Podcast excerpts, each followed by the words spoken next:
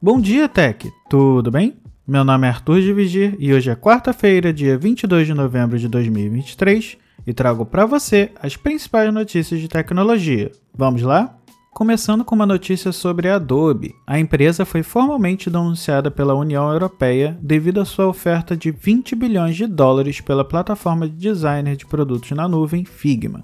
Numa conclusão preliminar, diz que a aquisição pode reduzir significativamente a concorrência nos mercados globais para ferramentas de designer interativo de produtos e edição de vetores. A União Europeia emitiu um conjunto de preocupações, destacando que eles acreditam que o Figma já exerce uma influência restritiva significativa sobre as ferramentas de edição de Adobe Illustrator e Photoshop e é muito provável que cresça e se torne uma força competitiva no mercado para esse mercado sem a fusão.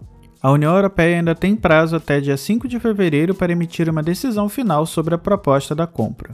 A Adobe e a Figma podem agora responder essas preocupações por escrito, oferecendo concessões que abordem as preocupações regulatórias da comissão e solicitando um julgamento, após o qual a comissão decidirá se a requisição infringe a lei antitruste. Até o momento, ambas as empresas ainda não forneceram soluções para resolver as preocupações antitruste levantadas pela investigação. A Adobe já começou a reduzir a disponibilidade do Adobe XD, um aplicativo de designer de UX e UI.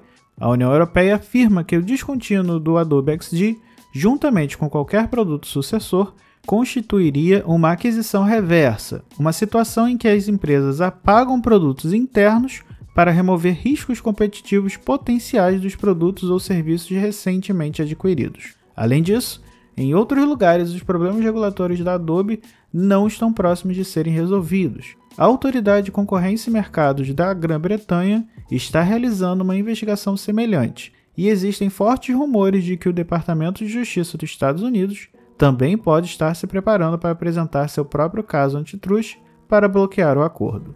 Agora falando um pouco de redes sociais. O WhatsApp lançou uma nova opção para autenticação de contas. Agora é possível adicionar um e-mail à sua conta para usá-lo como método alternativo de login, caso haja problemas com recebimento de mensagens de textos com código de 6 dígitos para fazer login no aplicativo. A opção pode ser encontrada no menu de confirmação em duas etapas, na parte dedicada à conta, nas configurações do aplicativo. No entanto, é importante lembrar que o número de telefone ainda é necessário para usar o WhatsApp e que a adição do e-mail é apenas um método alternativo de login e não uma substituição. A atualização também inclui a correção de um bug que estava causando lentidão no aplicativo para alguns usuários. Saindo do WhatsApp e indo para a empresa Flipboard, ela anunciou que não estará mais presente na plataforma X, o antigo Twitter, exceto por retweets ocasionais. Em vez disso, a empresa se concentrará em outras plataformas sociais abertas, como o Mastodon. A decisão do Flipboard de deixar o X parece ter duas razões. As políticas de moderação mais flexíveis do X sobre a liderança de Elon Musk, que levaram ao aumento acentuado de discursos de ódio e desinformação, e o objetivo da Flipboard de trabalhar com serviços de mídia social federados. A empresa também lançou seu próprio podcast sobre a web social aberta, Dot Social, que será apresentado pelo CEO da empresa, Mike McHugh. O primeiro episódio publicado ontem apresenta o fundador do TechDirty, Mike Masnick. E antes de falar sobre a crise na OpenAI, uma boa notícia para os usuários do aplicativo do ChatGPT. A empresa anunciou que o recurso de chat por voz no ChatGPT para iOS e Android, que antes estava restrito aos assinantes do nível Plus, foi liberado para todos os usuários. Com a atualização, é possível desfrutar de respostas faladas do ChatGPT, possibilitando solicitar desde histórias para dormir até poemas sobre temas específicos, em qualquer língua suportada pela IA. Ao acessar o aplicativo e logar na conta, usuários podem iniciar conversas por voz ao tocar no ícone de fone de ouvido no canto inferior direito.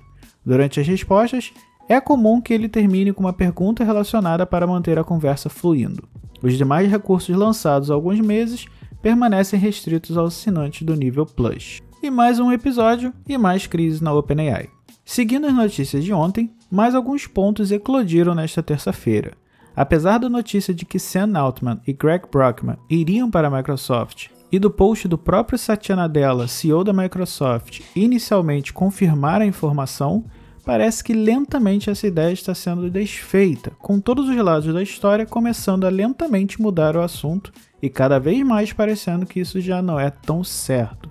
E com isso, a pressão para o retorno de Sam para a OpenAI continua a aumentar cada vez mais, até porque, ao que tudo indica, esse é um desejo do próprio ACO. Como informado pela Bloomberg, o novo CEO interino, Amit Sher, está mediando essas negociações.